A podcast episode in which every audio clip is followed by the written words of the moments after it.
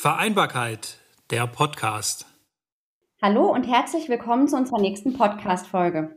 Mein Name ist Daniela Müller und heute starten wir mit einer Miniserie zu den Stadtteilen Heidelbergs. Das heißt, wir werden Ihnen jetzt nach und nach immer mal wieder einen Stadtteil von Heidelberg vorstellen. Und heute ähm, machen wir den Auftakt mit Rohrbach. Und hierzu ist mir die Karin Weidenheimer, die Vorsitzende des Stadtteilvereins Rohrbachs, zugeschaltet. Und ja, schön, dass Sie dabei sind, Frau Weidenheimer. Hallo, Frau Müller. Vielen Dank für das Gespräch. Wollen Sie sich mal kurz vorstellen, dass die Leute auch wissen, wer Sie sind?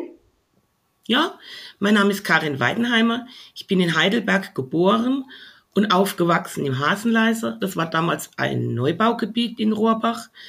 Ich war im Hasenleiser in der Schule und im Kindergarten natürlich davor.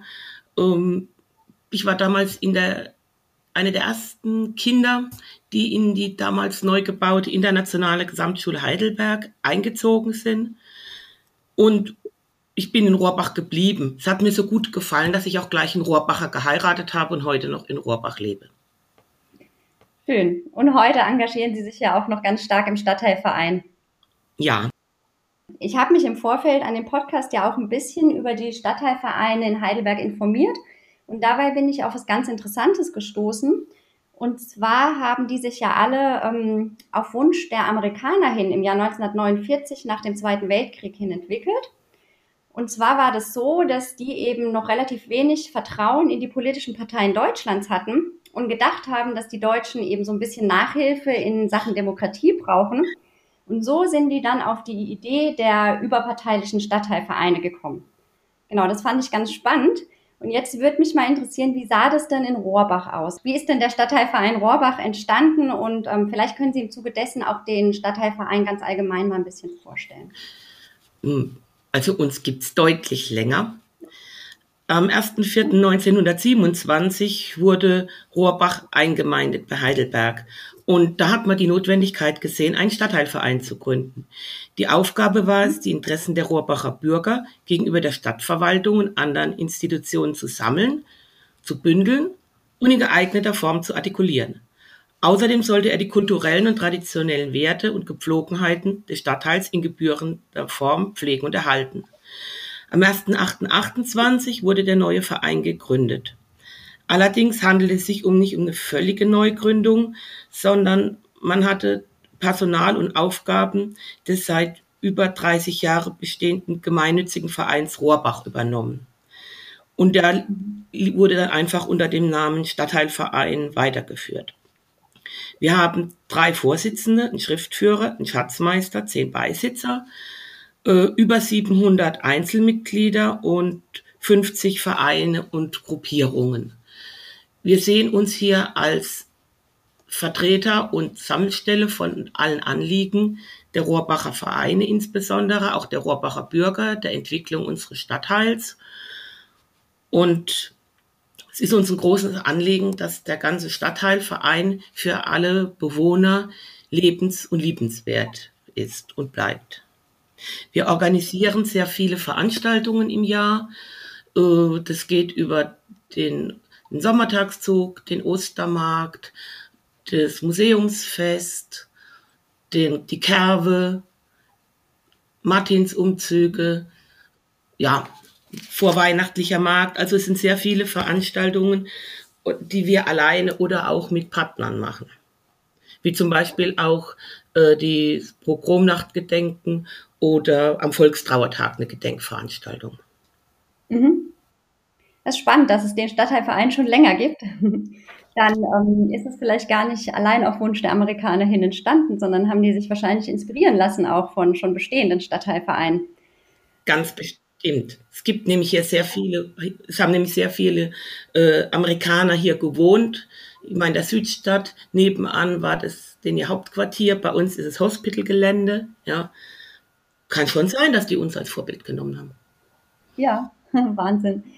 Ähm, Sie haben ja selbst eingangs schon gesagt, dass Sie auch ähm, schon Ihr ganzes Leben in Rohrbach ja, verbringen. Und ähm, was ist denn so das Besondere an Rohrbach? Also was unterscheidet Rohrbach vielleicht auch von anderen Stadtteilen Heidelbergs? Also ich würde mal einfach sagen, die Mischung macht's. Also wir haben ein Heimatmuseum, das wurde 1966 nach der damaligen 1200-Jahr-Feier gegründet, weil man einfach so viele Exponate hatte, dass man damit nicht wusste, wohin. Und dieses Museum hat sich ständig vergrößert. Wir haben das Rohrbacher Schlösschen. Das wurde 1770 als Jagdsitz vom Zweibrücker Erbprinzen Karl August erbaut. 1898 hat es der Verein für Genesungsfürsorge gekauft, einschließlich des angrenzenden Parkgeländes. Und da ist heute die Thoraxklinik drauf. Ähm, das Schlösschen selbst, das hat Veranstaltungsräume, die man auch mieten kann. Und es gibt ein Museum. Wir haben noch mehrere aktive Winzer, wir haben Weinberge, wir haben Landwirte und Felder. Und der OB hat 2014 bei der Eröffnung des zweiten Abschnitts Erlebniswanderweg Wein und Kultur gesagt, Rohrbach ist die Toskana im Heidelberger Süden. Und ich denke, da hat er recht. Wir hatten, haben hier immer tolles Wetter, egal ob es um uns herum stürmt und schneit, ob äh, irgendwelche ähm, Unwetter sind. Wir kommen hier immer ziemlich ungeschoren davon. Wir haben 50 Vereine und Initiativen. Äh, und wir sind ein lebendiger Stadtteil. Das hat sich auch 2016 bei der 1250-Jahr-Feier gezeigt.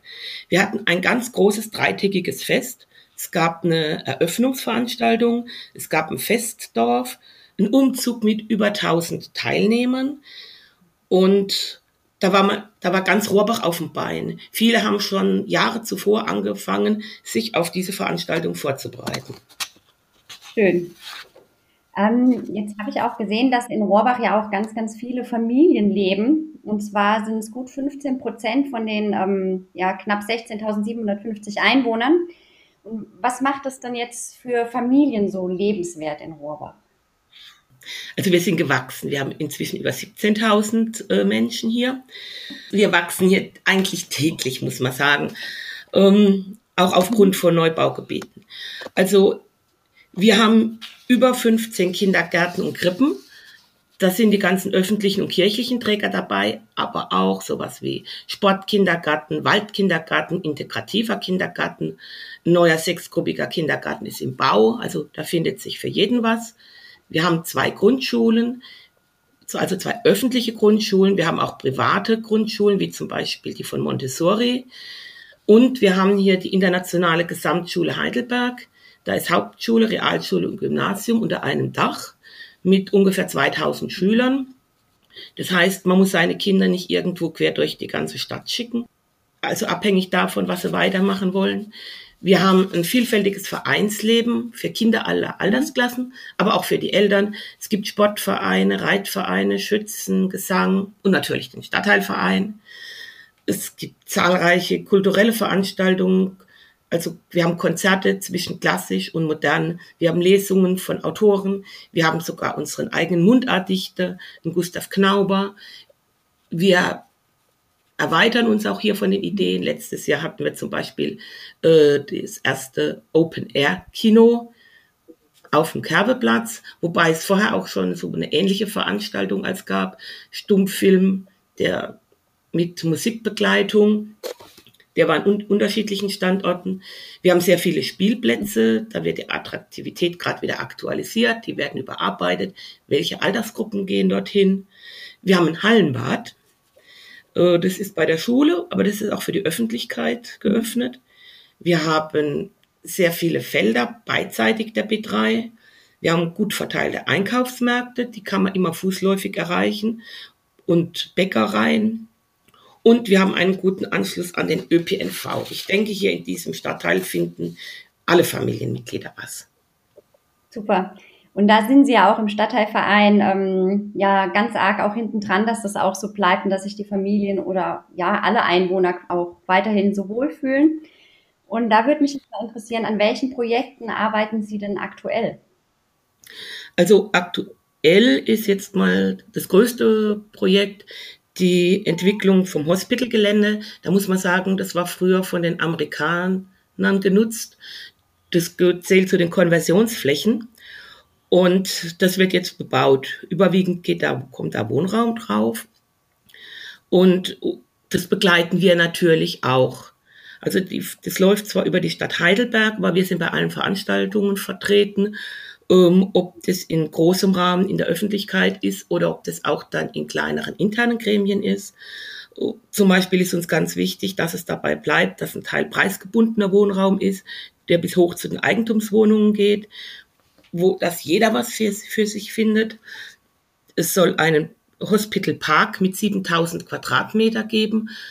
Auch da ist es uns wichtig, dass da nichts abgeschnitten wird, dass der nicht verkleinert wird und dass da auch wirklich alle Rohrbacherinnen und Rohrbacher hinterher darauf ihre Fläche finden. Und da muss man sagen, da hat die Stadt es jetzt auch ganz toll gemacht mit einer Bürgerbeteiligung und auch extra eine für Kinder und Jugendliche, wie der Platz oder dieser Park entwickelt werden soll. Was wir uns noch wünschen, ist ein Bürgerzentrum für Rohrbach.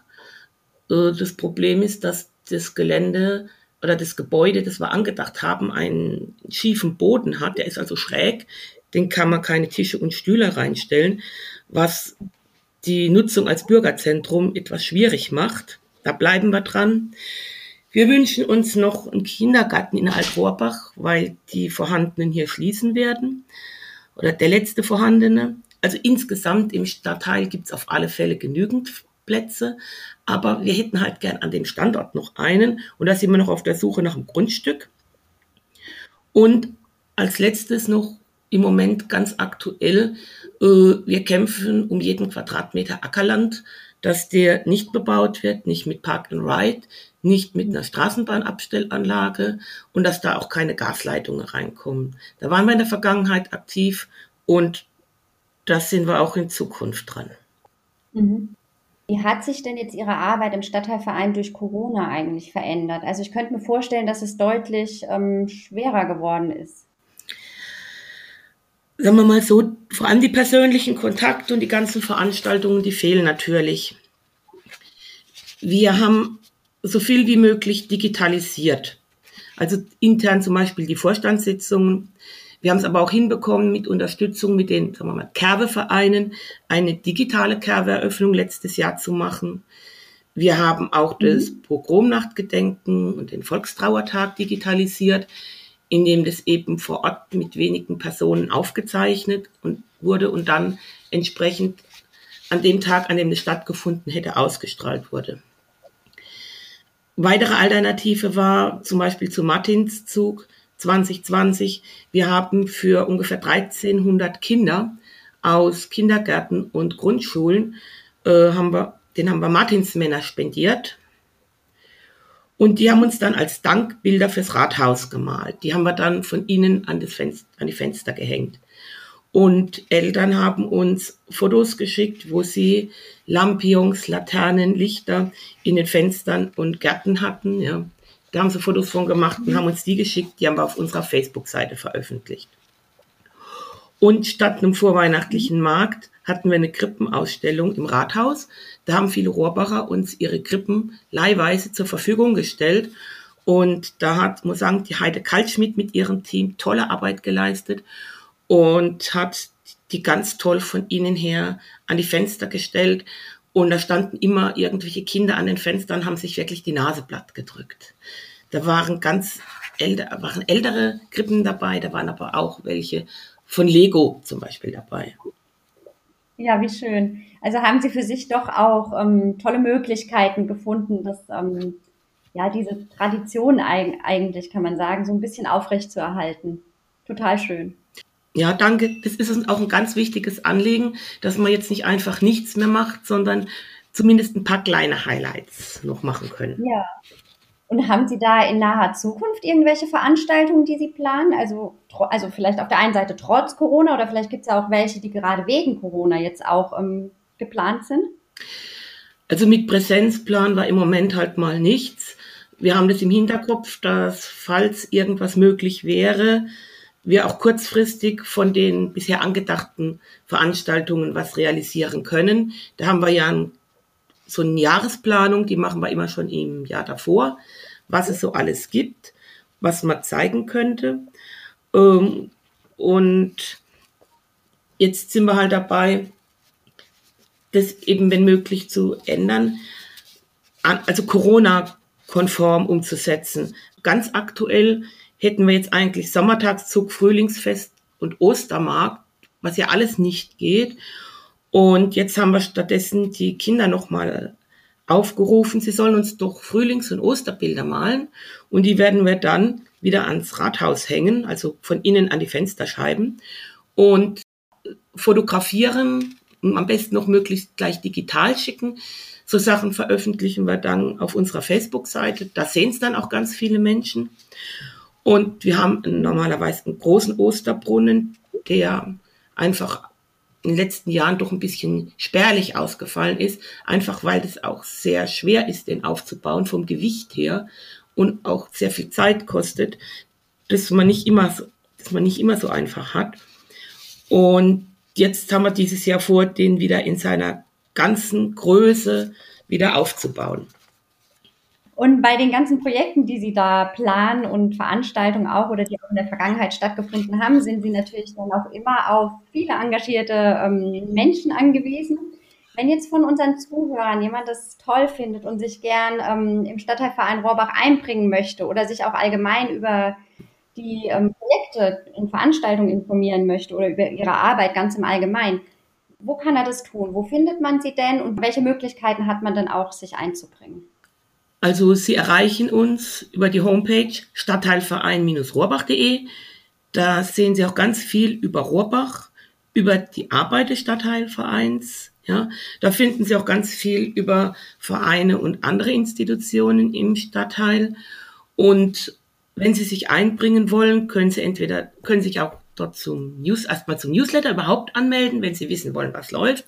Und wenn Sie sich einbringen wollen, dann schicken Sie einfach eine E-Mail am besten an 1, also die Zahl 1, Vorstand ohne Leerzeichen, at stadtteilverein-rohrbach.de. Dann kommt es bei mir an. Entsprechender Link ist natürlich auch auf der Homepage. Oder Sie gehen über unsere Facebook-Seite, da sind wir auch vertreten. Das ist einfacher, Sachen dort zu veröffentlichen. Um, da können Sie auch einfach was schreiben, dass Sie mitarbeiten möchten. Ja, also Sie, sind, sie erreichen uns wirklich relativ einfach und wir freuen uns über alle Anfragen. Super. Jetzt habe ich noch eine letzte Frage an Sie, Frau Weidenheimer. Und zwar würde mich interessieren, wenn Sie jetzt zehn Jahre in die Zukunft blicken könnten, wie würde Rohrbach denn dann Ihrer Meinung nach aussehen? Oder was wünschen Sie sich vielleicht auch für Rohrbach bis dahin? Also, ich wünsche mir auf alle Fälle erst einmal, dass wieder alle Veranstaltungen möglich sind, die es vor Corona gab und am besten noch mehr. Ich wünsche mir ein lebendiges Hospitalquartier, das von der Bebauung her Luft für Lebensqualität hat, mit dem großen Park, in dem sich alle Rohrbacher treffen können. Ich wünsche mir ein Zusammenwachsen der einzelnen Teile von Rohrbach trotz der trennenden B3, ausreichende Kindergartenplätze, noch mehr Veranstaltungen wie zum Beispiel das Open-Air-Kino auf dem Kerveplatz, ich wünsche mir eine Rechtssicherheit, die verhindert, dass Felder für andere Zwecke benutzt werden, dass Ackerland Ackerland bleibt, ähm, dass da drauf weder ein Park-and-Ride-Platz noch eine Straßenbahnabstellanlage oder eine Gasleitung kommt, dass wir uns diese Sorgen nicht mehr machen müssen. Und vor allem wünsche ich mir ganz viele, viele glückliche und engagierte Rohrbacherinnen und Rohrbacher. Das klingt total schön. Und vor allem auch das Soziale. Ich glaube, das vermissen wir alle so ein bisschen ähm, im Moment, dass man sich einfach wieder treffen darf und wieder Feste stattfinden. Und ja. Ja, ja ganz, ganz toll. Ähm, es hat mir total viel Spaß gemacht, Frau Weidenheimer. Vielen Dank dafür. Und ich fand es auch total spannend, ehrlich gesagt, zu erfahren, dass in Rohrbach, obwohl wir mitten in der Pandemie stecken, trotzdem ganz, ganz viele Sachen ähm, und Projekte und doch auch irgendwo Veranstaltungen stattfinden können, halt auf eine andere Art und Weise. Und ja, vielen Dank für, für den Podcast. Herzlichen Dank auch von meiner Seite für die Möglichkeit, unseren tollen Stadtteil vorstellen zu dürfen. Ja, bitteschön.